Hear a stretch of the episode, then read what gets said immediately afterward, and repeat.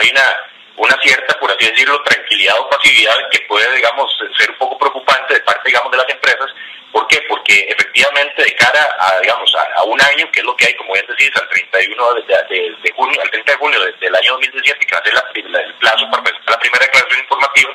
eh, eh, lo, lo, que, lo que deberían hacer es básicamente ir un paso adelantarse a ese momento. ¿Por qué? Porque el tipo de declaración informativa, digamos, por lo menos este modelo que y, este modelo que está saliendo con este proyecto de resolución, eh, es algo que no se puede hacer, digamos, de una declaración que puede hacer, digamos, eh, así de nomás, así de simple, de la noche a la mañana cualquier contador. O sea, para poder llenar una declaración informativa de este tipo, necesariamente tiene que haber, eh, tiene que haberse realizado previamente un estudio de precios de transferencia,